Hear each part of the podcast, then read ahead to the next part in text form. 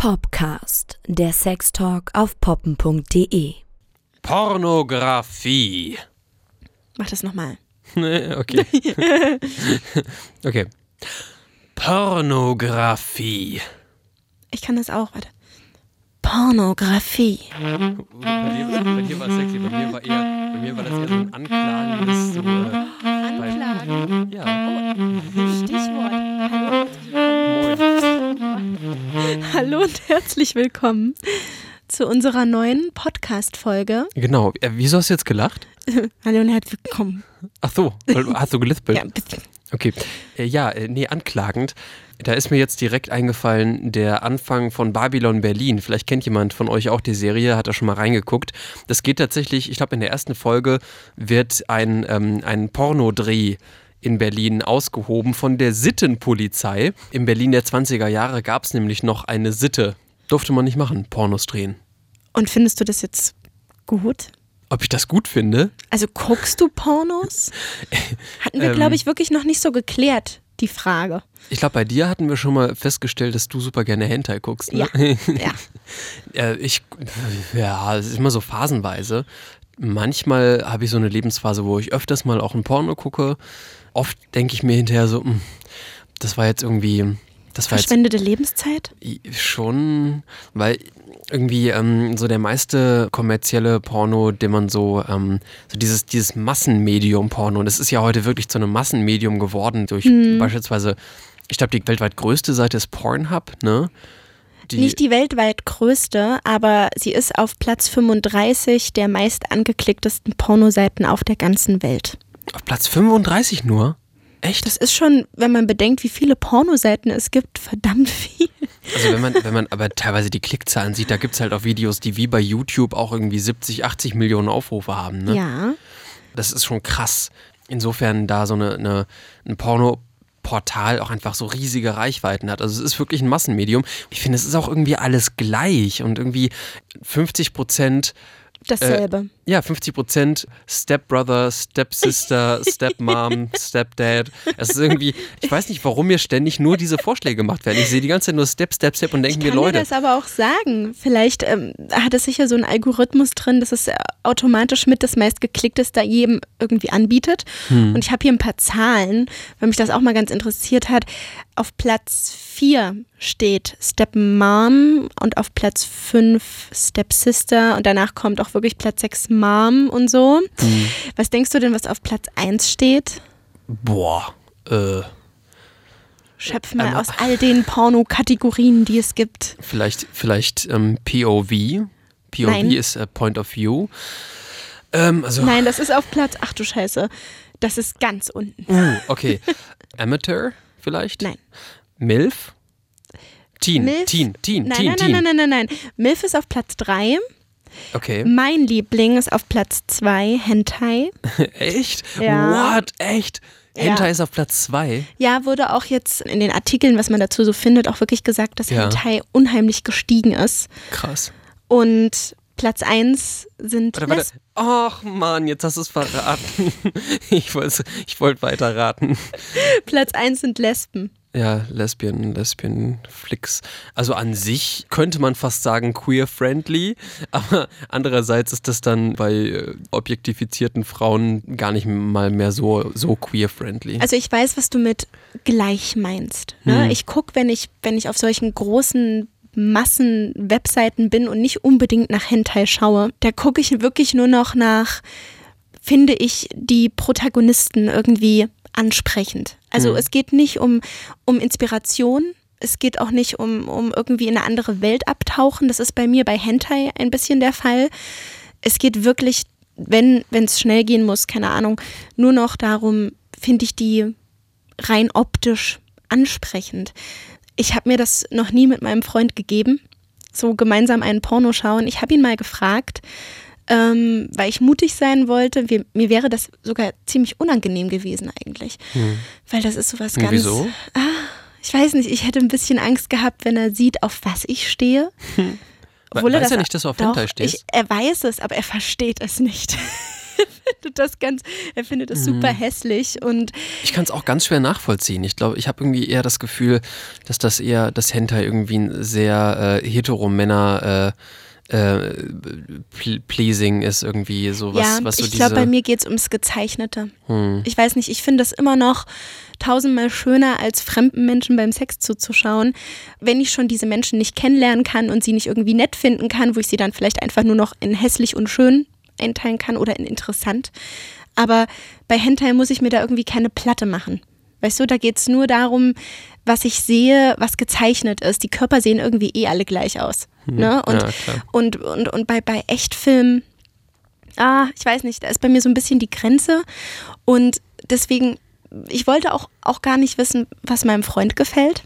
Am Ende sieht er sich äh, Frauen an, wo ich mir denke, oh mein Gott, so sehe ich nicht aus, Hilfe, warum? Und, und kriege übelste Minderwertigkeitskomplexe oder sowas. Und dann habe ich ihn aber auch gefragt, er hat gesagt, er steht nicht auf Pornos, er findet Pornos super unrealistisch, so ist Sex gar nicht für ihn und, und, und, und es hat und. Es das, super viel Fakeness, und das es macht halt total viel, vor allem wenn man jung damit anfängt, an Vorstellungen, vor allem bei Männern, kaputt. So von wegen Frau kommt gleich, spritzt liederweise Sperma aus dem Schwanz Oh, und das Thema, das Thema, dass es irgendwie in gefühlt jedem Porno immer ins Gesicht spritzen ist. Wenn ich finde das nicht unrealistisch. Mein Freund macht das sehr, sehr gerne. ja, aber es ist halt wirklich so omnipräsent und man hat das Gefühl, es ist irgendwie das, Das habe ich bis jetzt noch nicht in den heutigen Pornos gesehen. Ich finde das gerade total irritierend, dass das für dich so omnipräsent ist. echt. weil ich habe so meinen ersten Porno geguckt, kommt jetzt schon wieder eine Anna Kindheitsgeschichte.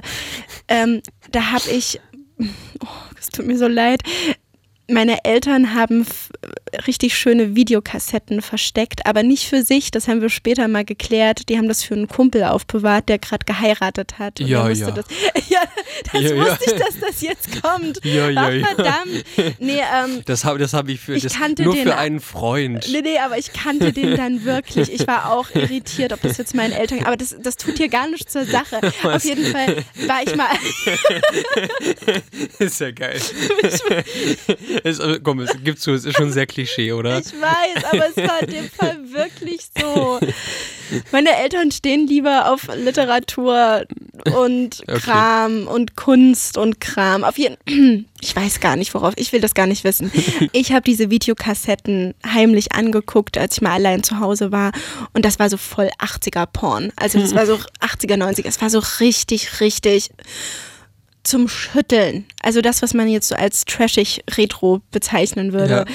Ähm, So ein bisschen wie das, was ich dir eben gezeigt habe, ne? ja, Den ja, Trailer. Ja, auf jeden Fall. Ne, ich Kommen wir an- gleich zu. Ja, ich habe Anna nämlich eben von, so- von so einem, äh, von einem Berliner Porno-Kollektiv schon mal einen kleinen Vorgeschmack gegeben. Genau, kommen wir gleich zu.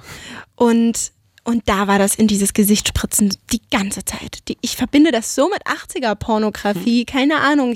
Würdest du dir denn, Ins Gesicht spritzen lassen. würdest du dir denn mit, mit einer Partnerin, einer Freundin Pornos angucken? Hm, habe ich auch schon gemacht. Echt? Ja. Wie ist das? Wie ist das? Das war, so, das war jetzt so ein richtiger Anna-Tonfall irgendwie. Sag mal. Ich kann es mir wirklich nicht vorstellen. Das ist eine richtige Hm. Hemmschwelle. Ganz spannend ist, dass es ähm, in Berlin da so eine große, ähm, auch alternative feministische Pornoszene gibt, von der ich einfach noch überhaupt keinen Schimmer hatte, von der ich überhaupt nichts wusste. Aber ich war jetzt mit einer Freundin zusammen ähm, hier in Leipzig in der Kinobar Prager Frühling neulich. Da äh, war eine Auswahl von Kurzfilmen vom, äh, vom Berlin Porn Festival. Äh, und da waren auch wirklich Sachen dabei, Kurzfilme, die wirklich total surreal, absurd waren, auch eher so freaky, aber ziemlich cool. Also die halt auch super viel künstlerisch ausprobiert haben und ganz viel mit Nahaufnahmen und, und auch total absurde Sachen. Ich, be- ich wünschte, ich wäre dabei gewesen. Ich hatte keine Zeit. Ich fand es persönlich gar nicht mal so erregend und ähm, die Freundin, mit der ich da war, auch nicht. Äh, teilweise schon, aber es war auf jeden Fall spannend. Es hat neugierig gemacht auf mehr und das können halt so Massen, Massenpornos, haben das noch nie bei mir geschafft, dass die irgendwie Lust auf mehr machen, sondern hinterher irgendwie so, oh, ja, hm, Fast Food so. Ja, Fast Sondern- Food. Fast sondern Food trifft ganz schön. Ja, Hm. sondern irgendwie so, so tatsächlich spannende Sachen. Da waren äh, mehrere Clips dabei von den Berliner Kollektiven ähm, Minus ist Valido und von Miau Miau. Sagt mir beides Überhaupt nicht. Vorher halt auch überhaupt noch nicht. Eine Regisseurin von diesem Miau Miau Kollektiv, Doxy Tossin nennt die sich, die rufen wir jetzt mal an. Und ich muss mal eben hier auf Telefon Hold klicken. Ja. Können- Ich begrüße dich, hier ist Anna. So. Hallo also, Anna, grüß dich. Hey Doxy. Ähm, Hi. Wie würdest du denn deine Filme in drei Worten beschreiben? Oh Gott, in drei Worten, das ist aber schwierig. Probier's einfach mal. äh, psychedelisch, würde ich sagen. Kann ich bestätigen von, meinem, so von meinen ersten Eindrücken beim Ja. Ähm, vielleicht auch nicht leicht verdaulich, wenn ich das als einen Begriff zusammenfassen darf. Und ähm, ach ja, weiß ich auch nicht. Hoffentlich auch geil. Auf jeden Fall.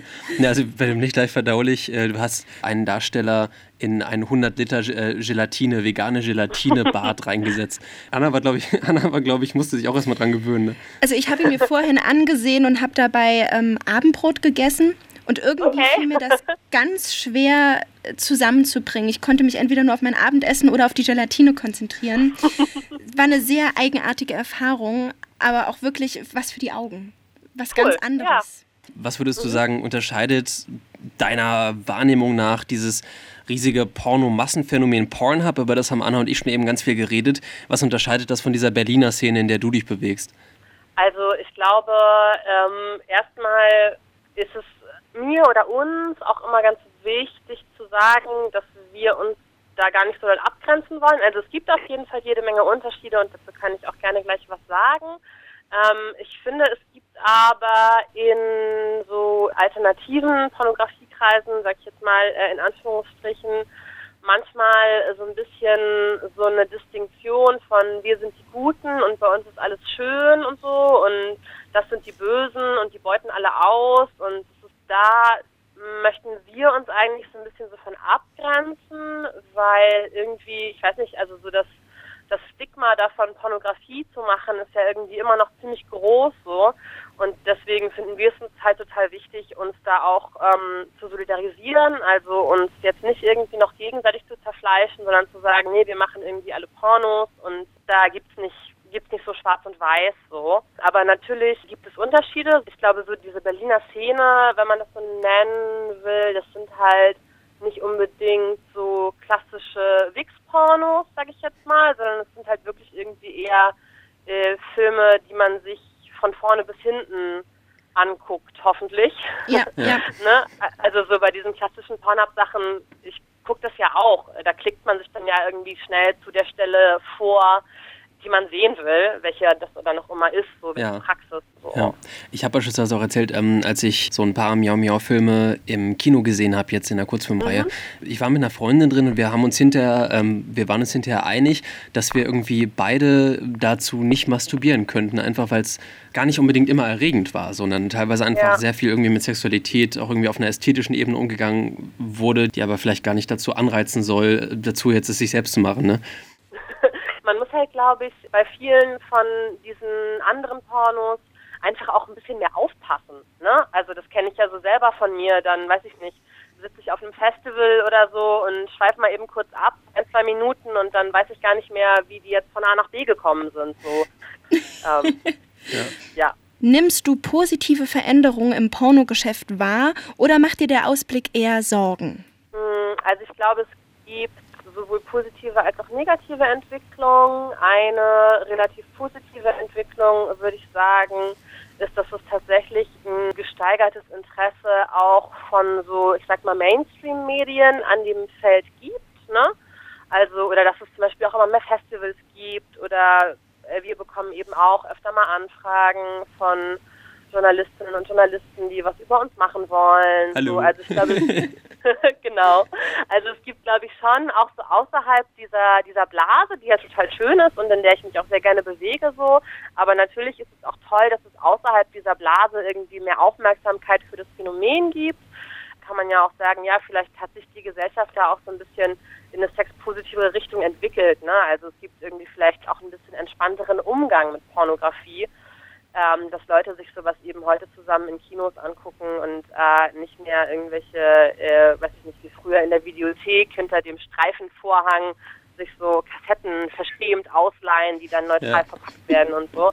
Was ich schwierig finde oder was wir auch so mit Sorge beobachten, äh, ist auf jeden Fall, dass es eine zunehmende Internetzensur gibt. Ne? Also Tumblr hat jetzt ja zum Beispiel ähm, beschlossen, dass sie keine pornografischen Inhalte mehr zulassen auf ihrer Ja, Plattform. Das ist Das ist krass. Genau, das ist tatsächlich für viele KollegInnen super schwierig, weil das eine total wichtige Plattform für viele war, um ihre Sachen zu zeigen. Also jetzt gar nicht mal so ganze Filme. Echt? So, von Kolleginnen und Kollegen von dir, die haben auch viel Tumblr genutzt für, für ihre Na, also Arbeit? gar nicht mal so für ganze Filme natürlich, aber einfach um so anzuteasern. Genau, und halt äh, tatsächlich noch äh, viel dramatischer für die Leute aus der Szene, würde ich sagen, ist, dass äh, Instagram äh, immer restriktiver wird. Also von Candy aus unserem Kollektiv, die ist jetzt bei ihrem vierten Account, weil sie immer wieder gelöscht wird. So. Ja, Ähm, das Leid unser kenne ich auf unserem Instagram-Account.